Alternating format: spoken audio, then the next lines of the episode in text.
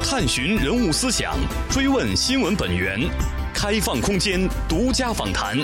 CRI Face to Face， CRI 会客厅，在中国有一条路，古通罗马，绵延至今，汇通全球。它是过去商贸往来的丝绸之路，它是如今推动世界发展的一带一路。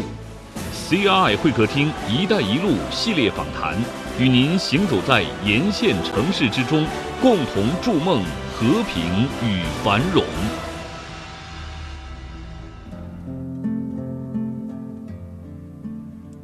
它连续十三年成为中国汽车行业产销最大的汽车企业。对于它旗下的车款，福布斯杂志曾如此评价：“五菱之光是地球上最重要的一款车，它是民间流传的神车爆款制造企业，它便是位居广西柳州的上汽通用五菱汽车股份有限公司。”二零一七年，为响应“一带一路”的号召，作为首个在海外独立建厂的中国车企，上海通用五菱在印尼成立子公司。今天，CRI 会客厅主持人郭丹将邀请上汽通用五菱汽车股份有限公司海外事业及工程中心总经理廖洪湖先生一起，分享上汽通用五菱走出去的经验与魄力，展望其在未来创造更多的奇迹。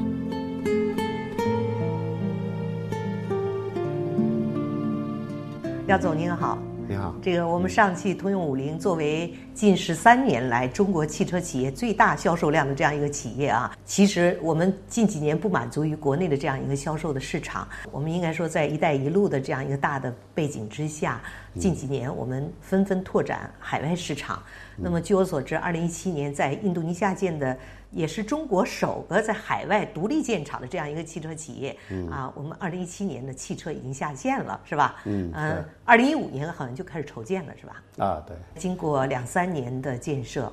二零一七年这个印度尼西亚的工厂已经生产了，应该说是一批汽车了，是吧？嗯是是， 作为我们这样一个企业，在国内的销售非常的兴旺的时候，为什么选择了海外市场？而海外市场为什么又选择了印尼？因为中国汽车的呃竞争啊一直是存在的，嗯而且你这个企业的话，真正要做强做大的话，必须走出去。我觉得，呃，为什么在印尼建嗯厂呢？其实我当时也参加了前期的那个研究小嗯组，啊、就调研小组嘛。我们觉得印尼跟中国啊，特别是广西这边距离比较近，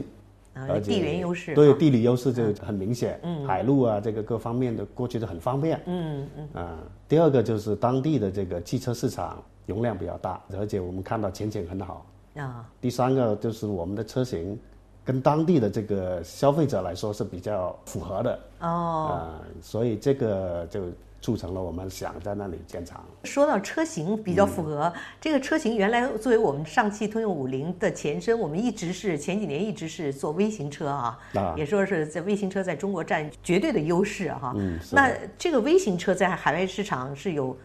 符合的这种车型，还是说我们有另有车型比较符合海外的车型？呃，微型车其实要说符合的话，其实有小部分就是我九几年嘛，啊、那时候美国也要定了我们的微型车，它用的不是道路上，它是用在那个公园里头的。那时候我也参与了这个事情，哦，但是是通过这个深圳的代理商整车出口到美国的。嗯嗯嗯，那时候啊、微型车，实际上您刚才说的印度尼西亚市场的又不是微型车的车型，啊，不是微型吧车了，哦啊已经是乘用车的概念了。啊，乘用车啊乘用车也就是说，的概念我们最近几年汽车的企业开始转型，从微型车到乘用车的这样一个转变，是吧？嗯，是的。那您觉得我们的车型符合印尼市场的车型是什么样的车型呢？嗯，因为印尼的人口比较多嘛，对嗯呃，对啊，他们对家庭的观念还是比较重的，因为到周末出去的话，一般都是一家老小出去了，嗯，那么我们的车也是七座车嘛，正好符合他们的需要，这个，啊嗯，而且当地的这个呃卖的最好的日系车，其实都是类似这种车型，嗯据我所知，在印尼市场啊好像日系车占了百分之九十以上，是不是？应啊该在前期考察的过程中了解了这样一个背景，是吧？嗯是的，当时我们在一五年之前，其实我们也更早的，从一二年开始就进行调研嘛，市场调研。嗯。当时我们也是组成团队到印尼当地的这个各个典型的家庭里头走访嘛。嗯啊，其实确实卖的最好的，他们比较喜欢的还是日系车。嗯。因为他们功能性比较符合当地的需要嘛。嗯。是这样。另外，价位也没有像这个奔驰、宝马那么贵，呃是，吧？对对，价位刚好也 是符合当地国家的发展的生活水平这样。嗯，那也就是说，我们在那儿建厂的这样一个选择的初衷，是因为我们的车型首先符合印尼当地人们的需要，另外我们的整个的制造车的成本和价位也比较能够有竞争力，是这样一个情况。是的，当时我们调研的时候，我们就考虑到，我们也在问自己，就是为什么日系车在这里卖的那么好？嗯，我们也在打问号。嗯，所以我们经过很多方面的调研、考察，后来我们就觉得，我们要跟日系车竞争的话，首先要有我们的特点。嗯，那我们的特点在哪里呢？那肯定是要打性价比，或者是我们有竞争力的产品是跟它不同的地方在哪里，要考虑这些。所以我们的竞争力不同的地方在哪里呢？那就是我觉得更应该符合当地的老百姓的需要的功能特点，比如说是不是上下车更方便，或者是空间更大，能坐的更多的人在里头。对，因为人家没有独生子女政哎 策，因为孩子比较多，而且据我所嗯知，印尼也有出门都会带一自己的保姆啊什么的是这样啊，是的这而且喜欢全家人住在一起，所以没错要一起出行，是根据这样一个特点是吧？对，没错，他们周末的话一般都是车是满座的出去，一般是七个人以上。嗯，平时上班可能不满座，但是一到周末，一家老小都出去玩、啊。还有一个就是我们在双方中印两国合作啊，企业嗯合作方面带来的一些政策的优势，是不是也有这方面的考量呢？呃，也有，就是当时我们在刚进入的时候，我们也在担心到底政府支不支持当地政府。嗯，因为刚开始去嘛，你肯定是比较生疏的。嗯，但是经过跟政府交流啊，各个方面的这个沟通啊，这走得越来越顺了，所以后面的就是办厂啊，各方面就比较顺利了。所以带来的是共赢哈，啊因为带来印共尼赢嗯本国还是没有车企，现在目前为止还没有大的车对，企。啊目前当然没有本地的这个品牌。而且主要的是被日系车所覆盖的这个是的整个市场，所以我当时考量是我们车企到那儿，一个是性价比、地缘优势等等，符合需求，是不是就是这是我们觉得值得投这么大的资金去进行独立建厂的这样一个重要的原因？是的，当时我们在考察以后，觉得有必要投资在做那里做全方位的这个从整个价值链去做的一个工厂。但是毕竟我们是首个哈，我没有嗯们独立去建厂，我们独立去投资，而且持有的是自有品牌，嗯啊，整个渠道都是我们自建的，所以这个我们当时在前期是不是也有质疑之声？有质疑，就是其实有各方面的不同意见，反对意见还是比较多的。因为刚才说的，就是整个日系在那里那么多年了，呃，他们控制了整个百分之九十以上的市场。那我们作为中国品牌进去以后，当地人并不知道中国品牌是什么样的。我们去当地调研的时候，好多人对中国这个品牌都不知道。嗯，而且在他们的印象当中，中国品牌是质量是差的。是这么一个结论，但是我们不放弃，嗯，我们通过这个细致的调研，我们觉得要拿出一个能满足当地需求的一个这么一个车型去，而且要证明我们的产品是有竞争力的，不像他们所说的中国质量就差的，嗯，呃，那么到现在看起来的话，我们投产以后呢，现在看起来我们卖出去的产品，实际上现在性价比很高，老百姓对我们的车质量还是认可的，我们在那儿生产的还是五菱红光。啊，五菱宏光、啊叫五五菱菱宏光宏光，就是对我们现在主要生产的就是这种七座车，啊，对，就是类似这种对，第一款车 SUV。是五菱宏光，然后现在我们只生产五菱宏光吗？还是说、呃，现在已经有第三款车了。我们第一款车在当地就叫 Conference，嗯呃，是七座车，是一七年投产嘛。完了，一八年的话，我们又投入了另外一款车叫 Contest，也嗯是七座车。这两个有什么区别吗？都是七座车，是根据嗯呃我刚才您说的是满足印尼这个人口多、全家出行第这二样款需车比要。第一款车就是更舒服了，显得更高级，性能各方面也提升更了提升了啊啊，舒适性啊这些，嗯，呃，乘坐性啊，驾驶操控性啊这些都提升了。那第三款车就 SUV 了，啊、呃，我们就就认为一个 SUV 要投过去，叫 Amas。阿啊马斯，阿玛斯就是印尼语了，就用的当地的语言嗯对是对吧？对对，哦这三款车的用的都是当地编的语言，都代表不同的很吉利的词在啊哦当地。嗯哦，就是用美好的寓意，对对，是美吧好，那或者是吉 利啊、幸福啊之类的这啊个这么一个概念。那也就是说，我们这三款车在国内都有生产，是吗？都有生产，都有而且生产销量都非常好。嗯所以就是因为我们把比较成熟的车型带到了印尼这个市场，是的，只不过就是在当地生产、嗯销售，应该说整个供应链和这个生产的整个链条但是都建在了印尼，是吧？但是这个车呢是要需要改造，就是要重新设计，就要做一些设计，因为我们国内这是方向盘在左边的嘛，嗯，到了那边要要改方向盘到右手边啊，去因为他们是靠左行驶对的，对嗯对，嗯，就是这个要改。所以这个车在当地应该销售量非常好，是吧？呃，特别是刚投产的这个 SUV，现在销量特别好，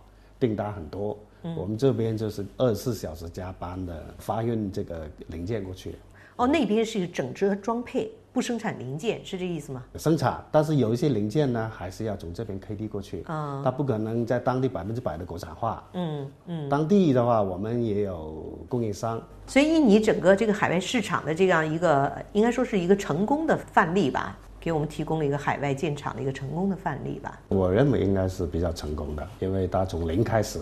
我们把整个制造的关键的四大工艺，嗯，都在印尼做起来。所以从前期来讲，我们从考察到建厂，应该用了几年的时间。呃，三年差不多。就所以我们这个车下线以后，也受到当地人的源源不断的订单，应该说是覆盖了一定的市场，是吧？印尼一定的市场。是的，我们这个车卖以后呢，实际上是符合了当地的部分的消费者的一个需求，已经有几万辆了哈，下线哎已经有几万辆了有了几万辆。啊！我们的产能呢？产能的话，这个是足够的，我们按十二万的这个产能，每年的这个产能是没没有问题的。所所以以现在的话，主要是注入更多的呃有竞争力的产品，开发当地的市场。它连续十三年成为中国汽车行业产销最大的汽车企业。对于它旗下的车款，福布斯杂志曾如此评价：“五菱之光是地球上最重要的一款车，它是民间流传的神车爆款制造企业，它便是位居广西柳州的上汽通用五菱汽车股份有限公司。”二零一七年，为响应“一带一路”的号召，作为首个在海外独立建厂的中国车企，上海通用五菱在印尼成立子公司。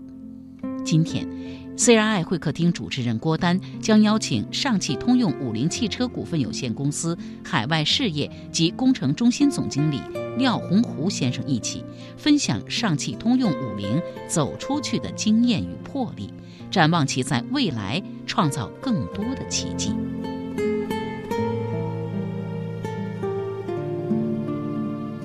对于我们企业来讲，在印尼建厂，实际上对我们有一个里程碑式的意义啊！哈，刚才你也谈到，我们是把这个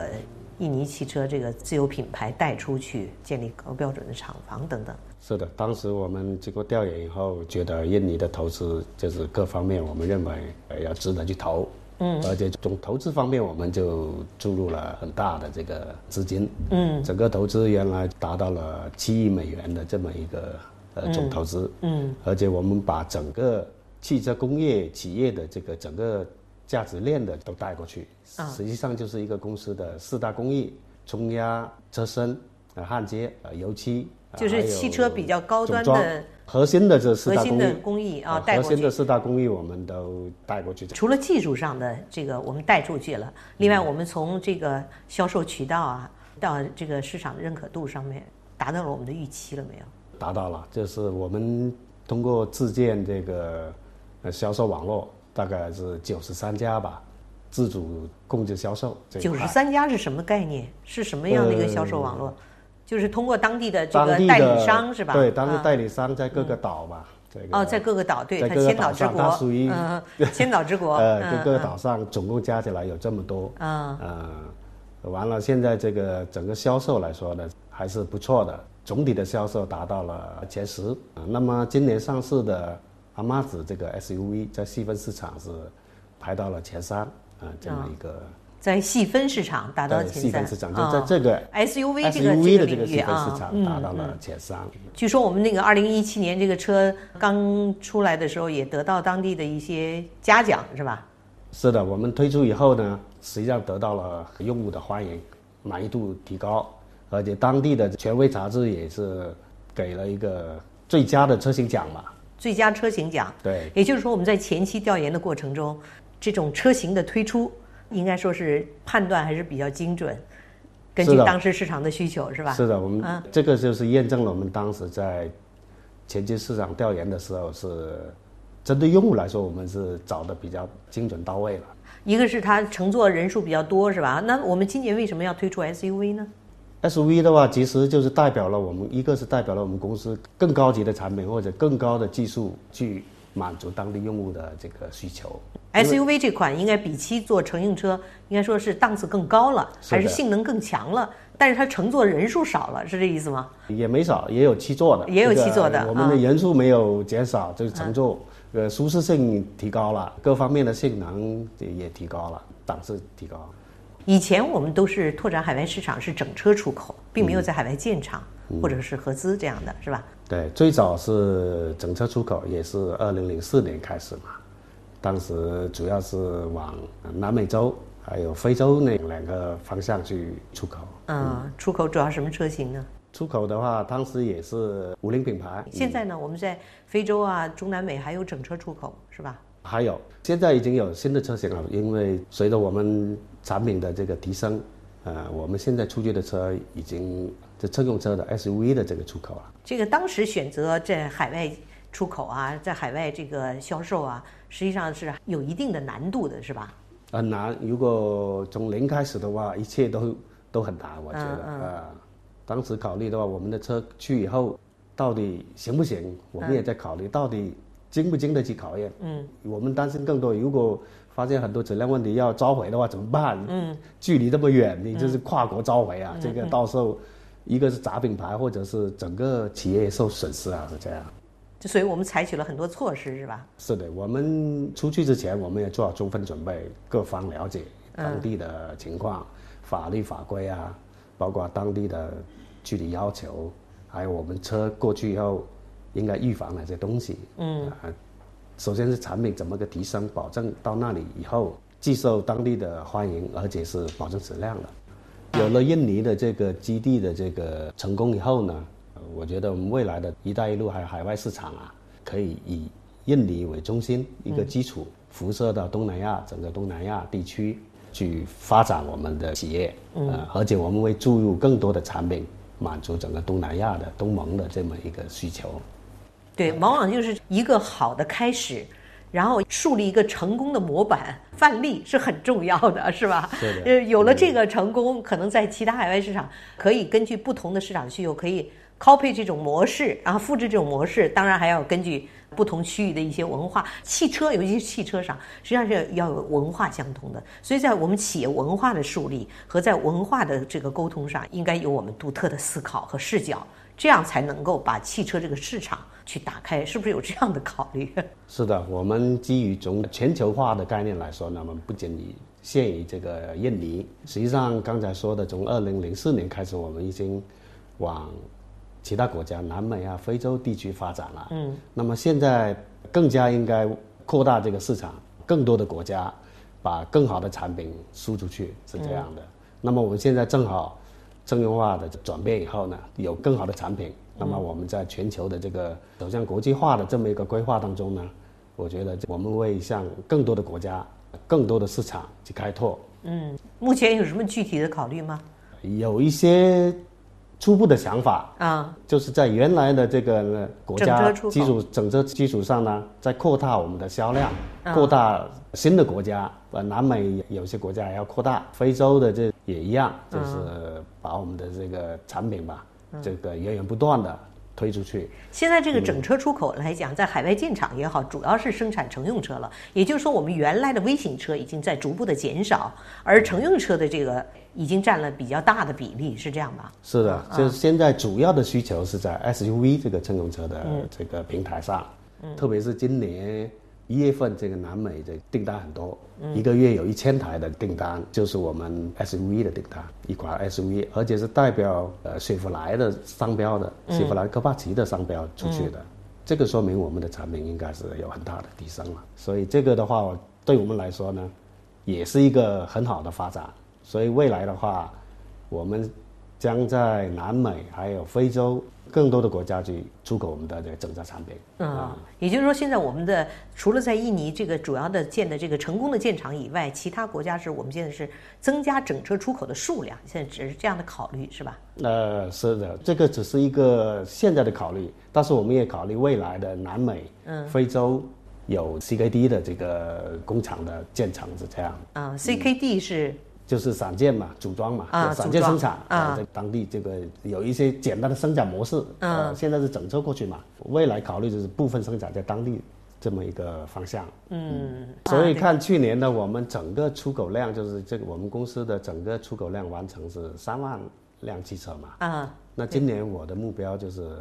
到六万了，嗯，就实际上是翻倍了。嗯到明年有可能再翻倍，就变成十万辆以上了嗯呢。这个整个走出去的这个出口量，您觉得咱们这个企业的汽车的优势到底在什么地方？我们的优势其实就是符合当地用户的呃需求。啊、我觉得这是最主要的。不管你到哪个国家，嗯，你要让当地的用户满意，这个就是优势。如果你再好的产品，当地用户但是他不满意，或者是不是他所消费的产品，嗯，那也不行。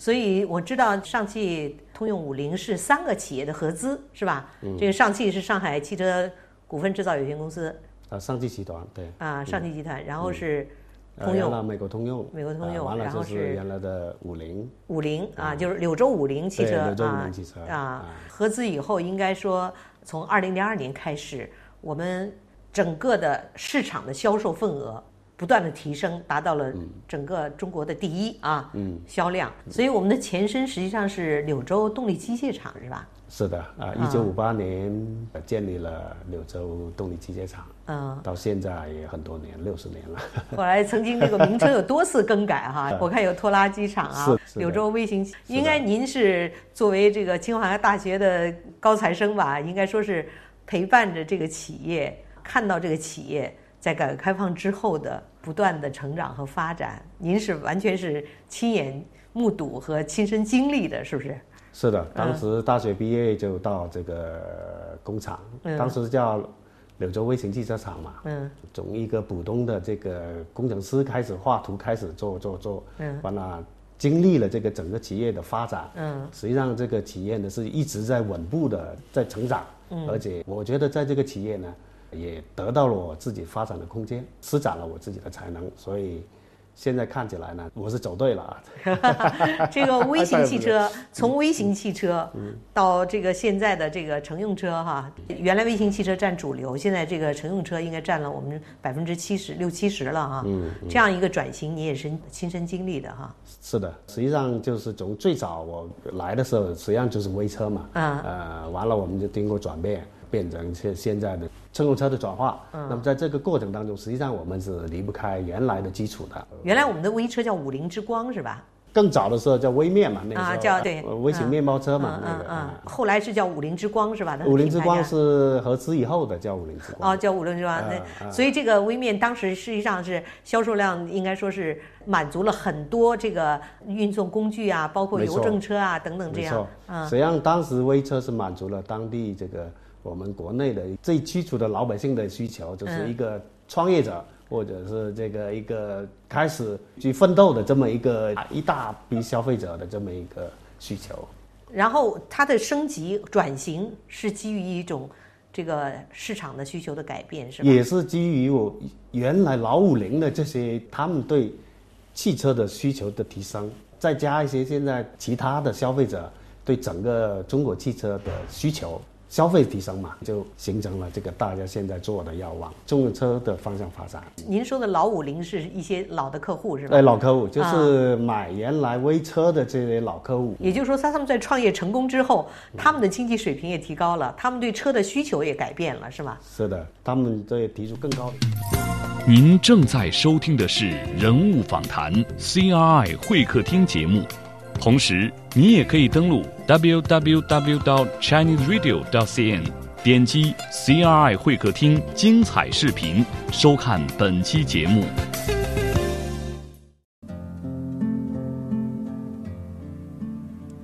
他连续十三年成为中国汽车行业产销最大的汽车企业。对于他旗下的车款，福布斯杂志曾如此评价：“五菱之光是地球上最重要的一款车，它是民间流传的神车爆款制造企业，它便是位居广西柳州的上汽通用五菱汽车股份有限公司。”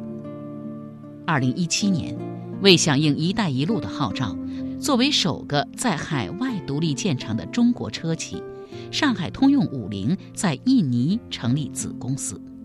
今天，CRI 会客厅主持人郭丹将邀请上汽通用五菱汽车股份有限公司海外事业及工程中心总经理廖洪湖先生一起，分享上汽通用五菱走出去的经验与魄力，展望其在未来创造更多的奇迹。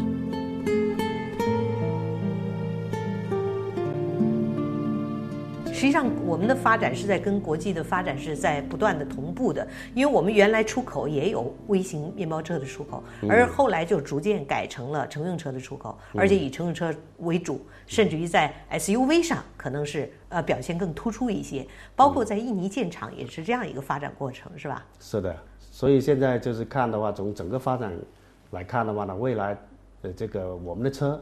应该是需要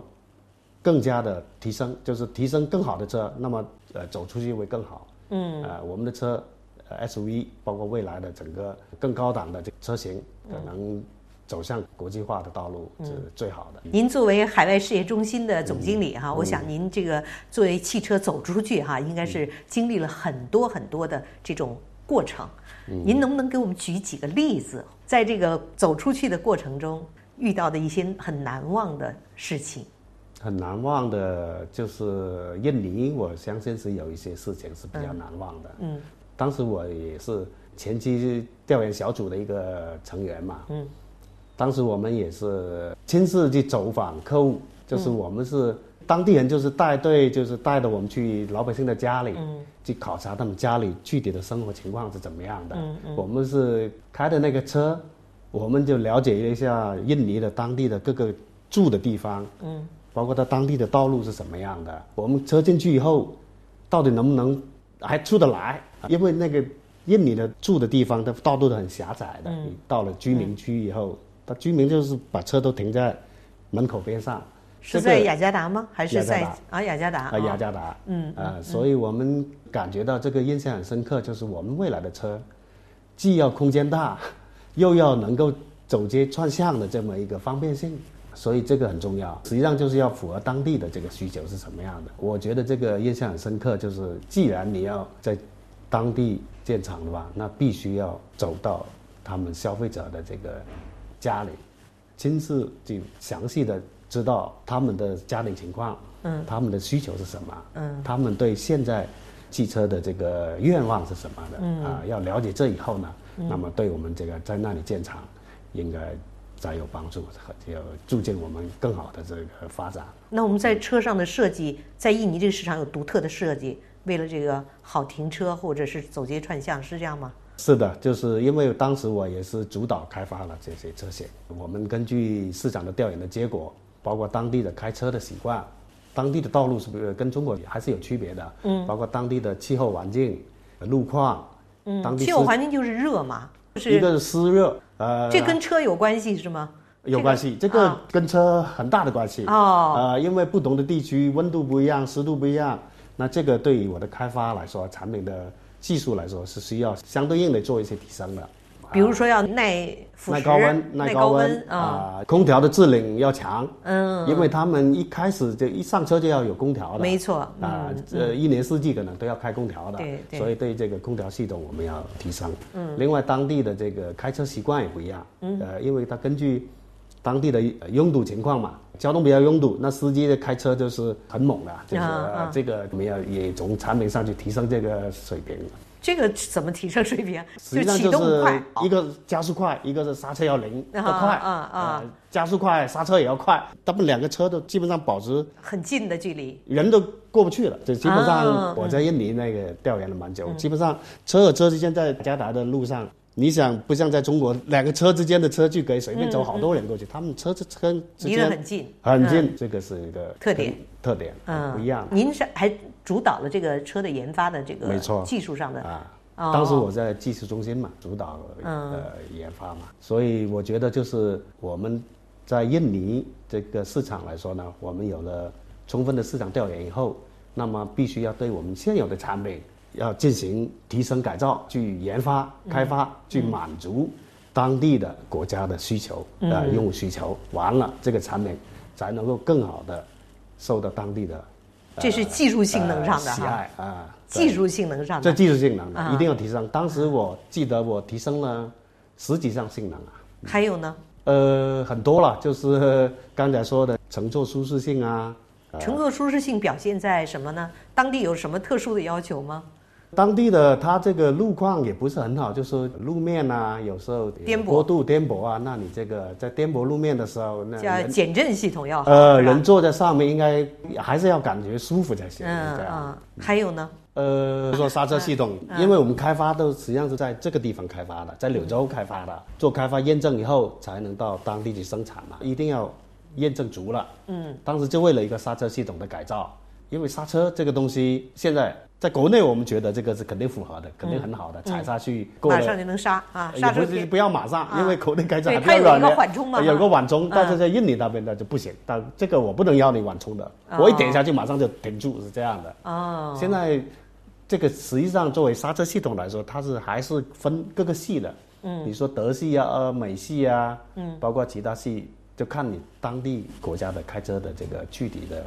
开车习惯是什么样的，嗯啊，要去改变，是这样。所以我们讲，嗯汽车是个文化，叫汽车文化。是啊好，所以还有一个汽车语言，是吧？是的嗯啊，那我觉得在开车的文明的过程中，这是一个文化的体现。嗯因此，我们虽然是刚才您说的是技术方面的，但是在文化上要尊重当地的文化，是吧？对啊，好多汽车语言我们要体现出来。刚才提到刹车也是，刚才您说车车离得很近哈，对那那那个如果刹不住就不行了。老百姓讲哈，叫刹车是软还是硬是吧？是你太软了以后，这个缓冲这个太长了以后，可能刹不住，就意味着追尾，是吧？对那如果刹得太猛了呢？在国内好像就刹太猛了以后，人觉得舒适度又减少了，是这样吧嗯的，？是的，这个必须就是要符合当地的这个，它到底是怎么个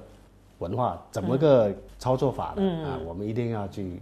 看清楚。而且他们也会派人来看我们的车，他也会提出需求，那我们就把这个车做好了，嗯，我就拿到你当地让当地的司机开，你嗯觉得哪里不舒服，哪里不好，你提出来给我提升，我就给你改造，就是给你通过技术的研发给你提升，是这样。哦，就是说让当地人来开，在当地嗯肯进定行的实，我们验。就用当地的司机，就到印尼雅加达，嗯你就给我全国各个岛去开。二零一七年的时候，之前啦，就是开发阶段，二零一七已经是投产了嘛呃建厂的就是啊对嗯投下线了产投产之前研发阶段，我们就把车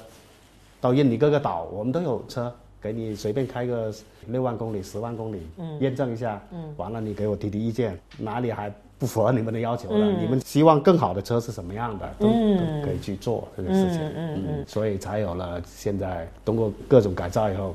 这个满足他们的要求。所以我刚才说的，实际上提升以后呢，现在看起来就是用户还是比较喜爱的，比较喜欢的。这个时候从技术上啊，您作为一个汽车专家了，应该嗯说从技术上进行了当地的一些适应性的提升、改造嗯啊、完善。呃，另外从这个，比如说民心相通上啊，文化的差异上啊，嗯销售渠道上啊，还有整个市场，应该是都有，都有应该改是变差异化。对，啊都要有差异化，就都要做改变。我刚才提的只是技术上如何对满足对对当地开车的这个用户的需求。嗯，但你其他方面，从制造，我们的对制造的投入也要首先保证这个是高水平的，质量是好的，制造的过程是零缺陷的，而且是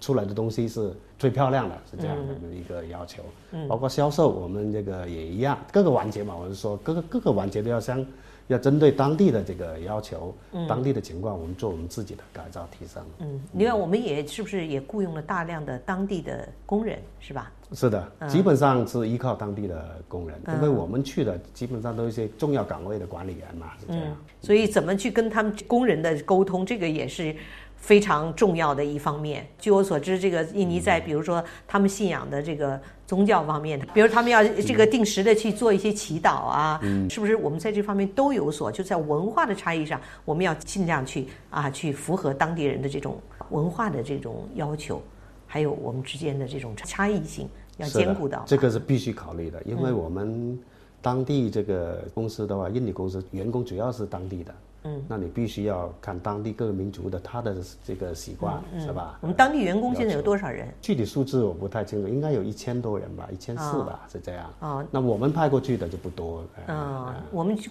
派过去是管理人员，管理人员那重要岗位更多的是当管地的理加员工。专家，我们就派过去啊，剩下的操作工都在。对啊，那这样的工人在管理上，我们会出现过什么样的差异性吗？或者在管理上出现过什么样的难题吗？刚才说的，他们有自己的信仰嘛，嗯，呃，你也得考虑。所以在这个管理上呢，我们还是也要依靠当地的这个管理者一起共同管理这哦个他们的人，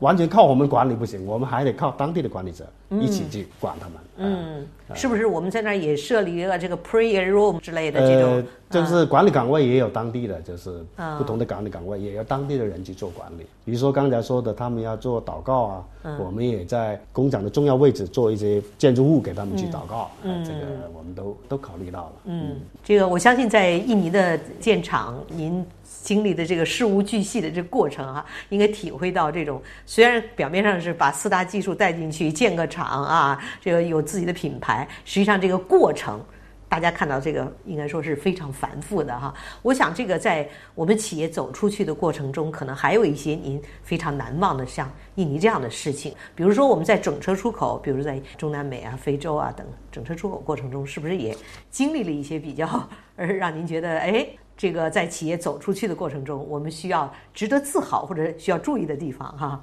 是的，我去年去南美出差了一下，主要是墨西哥嘛，嗯去一趟墨西哥，其实上我们的我们的样车也先发过去的。嗯，那么在当地做事业，我也是很远嘛，那个地方很远啊就是我们从这里飞过去大概二十九个小时的飞机，对，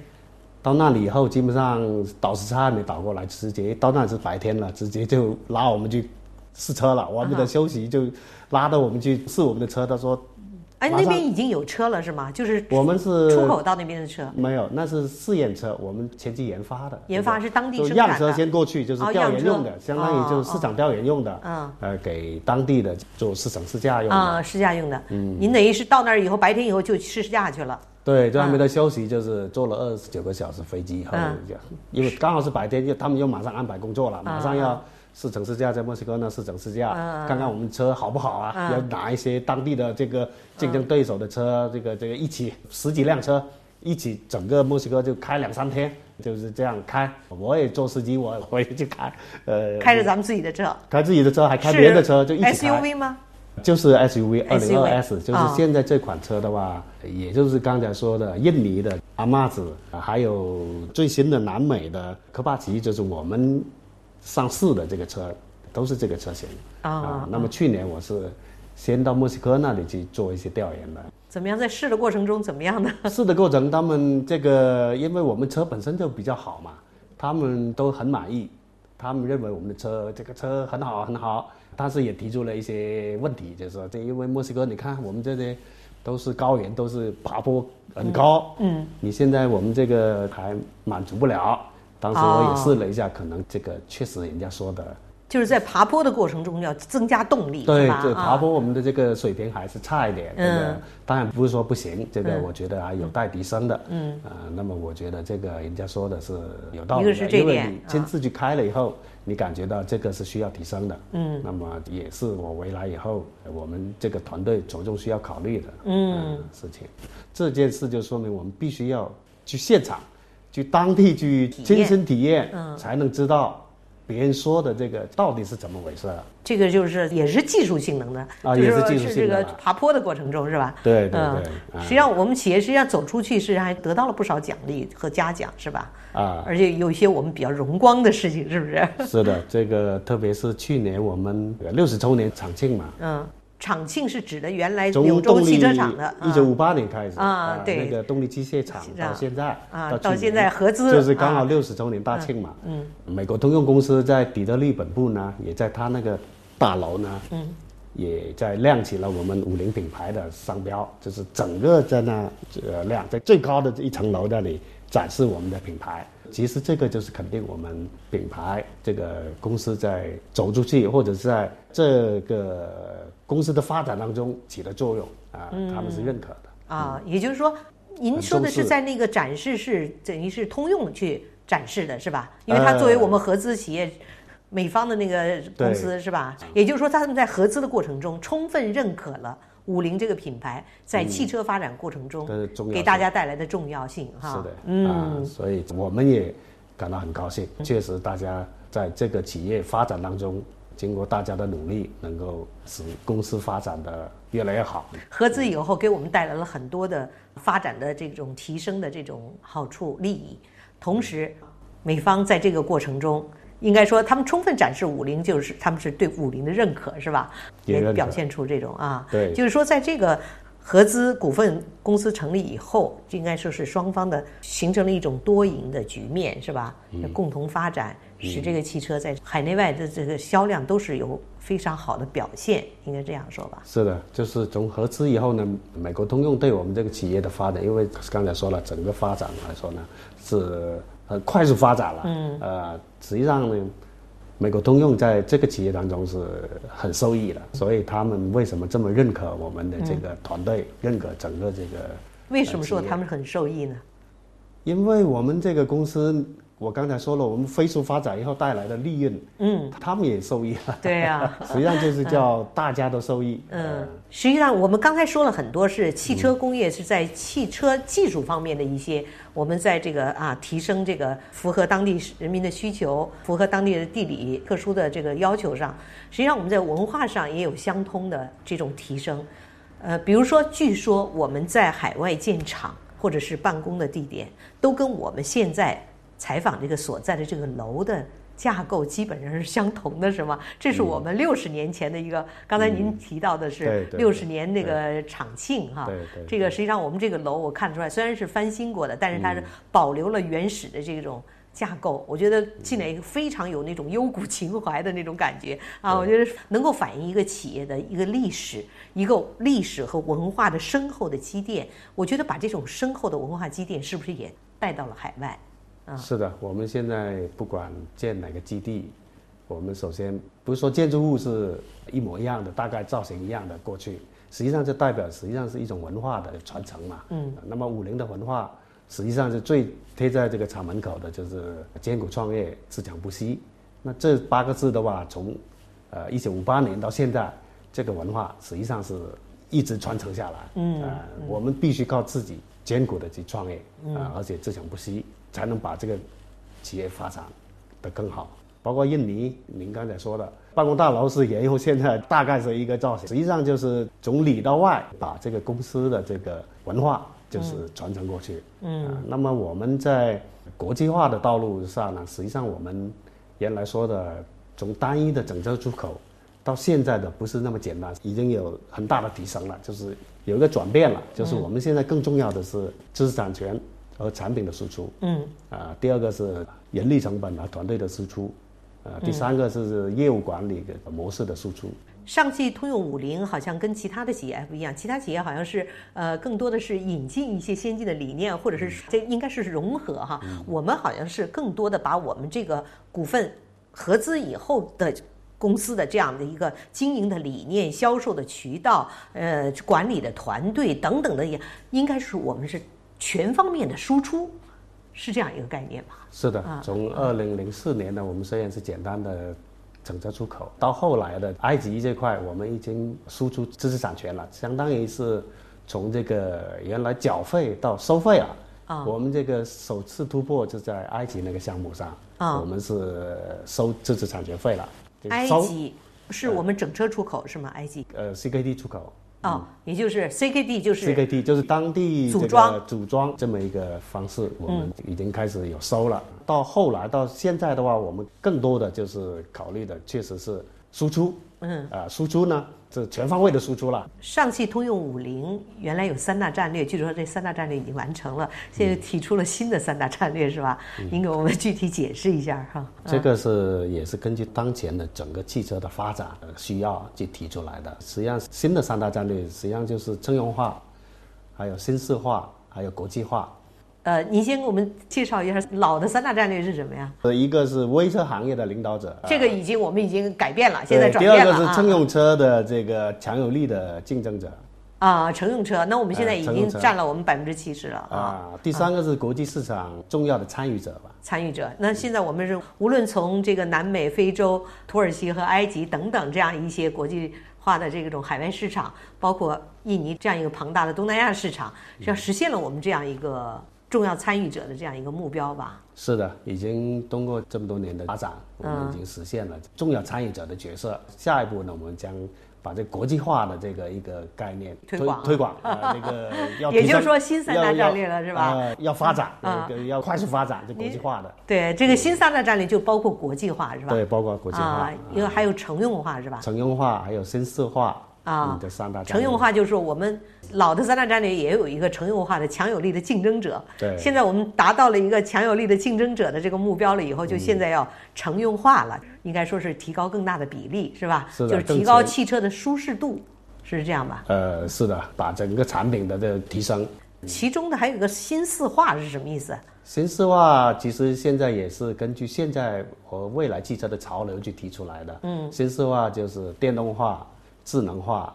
网联化、共享化、这四啊化。应该说新四化是我们与时俱进的一个表现，企业是吧？是的，嗯新式化我作为现在这个汽车发展来说，我们觉得是必须走的一条路啊，比如智能化以后可能都发展到无人驾驶了，是吧？是的嗯，比如说我们现在看到柳州满街跑的这样的类似那种 smart 的那种小车哈，这个就是电动化，对于一个白领或者是一个哎，它性价比又很高，而且很环保，是吧？这就是一个未来的发展趋势之一，是吧？是的，因为未来我觉得用户的需求来说，应该就是往更舒适。刚才说了很多舒适，舒适是什么呢？让用户放开双手，更加驾驭这个汽车，更加享受这个汽车带给他的一个感受。嗯，所以我们就提出了一个电动化、智能化。智能化就是刚才说的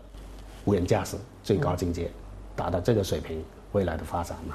我们现在有这种无人化驾驶的这种前期的试验了吗？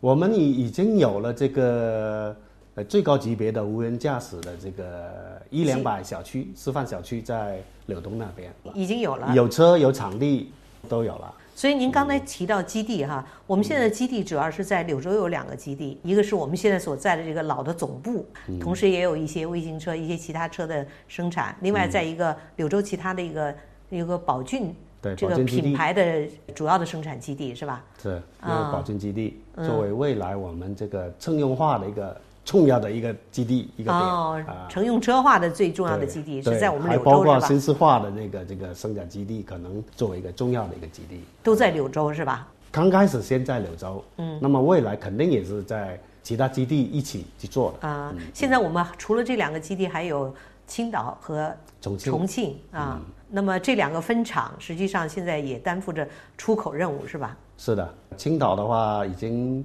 出口任务也是也很多年了，他们也是直接把这个整个这个生产到发运到海外渠道全部渠道做通了，是这样的。啊，重庆也是是吧？呃，重庆刚刚开啊始，大概是在下半年就有开始了，下半年有车就发运到今年下哦半年，今年下半年发运到南美。也就是重庆这公司刚刚成立不久，是吧？没几年呃，对，啊。嗯也就是说，我们无论在国内还是海外，现在都有一个整体布局吧。您能不能把未来的这种整个的这个规划能给我们介绍一下吗？从国际化来说的话，我们现在提出来要加快这个步伐，因为这个国际化，这个实际上这个就是说未来的竞争越来越激烈嘛。嗯，那我们企业走国际化的道路要加快。那么作为规划来说呢，实际上就是希望把这个我们的产品发展到更多的国家去做。那么从规划的角度来看的话，我们今年的话要完成六万台的这么一个出口业务。近期目标。 啊，就是出口业务。嗯去年是三万辆汽车嘛，一个出口。那么到明年我们再翻一翻这么一个目标。我想海外市场，尤其是在印尼建厂以后，这样一个成功的示范吧，有一个好的开始，这样为我们进一步啊打开东南亚市场，应该有一个非常好的开始。我觉得这样打开东南亚市场，以至于辐射啊周边地区国家等等，是不是我们企业也有这样的考虑？是的，就是在印尼批量生产，包括上市以后呢，我们现在考虑的整个如何去辐射整个东南亚。现在首先呢是我们泰国这个项目已经启动了，并且泰国有一个什么项目？就是从印尼出口到泰国，对，东盟国家东应该盟是之间的无互关通税，，就是相当于他们这个东盟国家之间的互通嘛。嗯就是我们首先考虑从印尼出口泰国，这个也是在今年七月份就可以实现了。嗯，可以 SOP 就是批量生产投入到泰国市场，嗯其他国家也在考虑当中，也是在调研。我相信很快这么就全面铺开。您正在收听的是《人物访谈》节目 CRI 会客厅，我们的 email 地址是 china at cri dot com dot cn，同时你也可以拨打录音留言电话八六幺零六八八九二零三六，期待您的留言。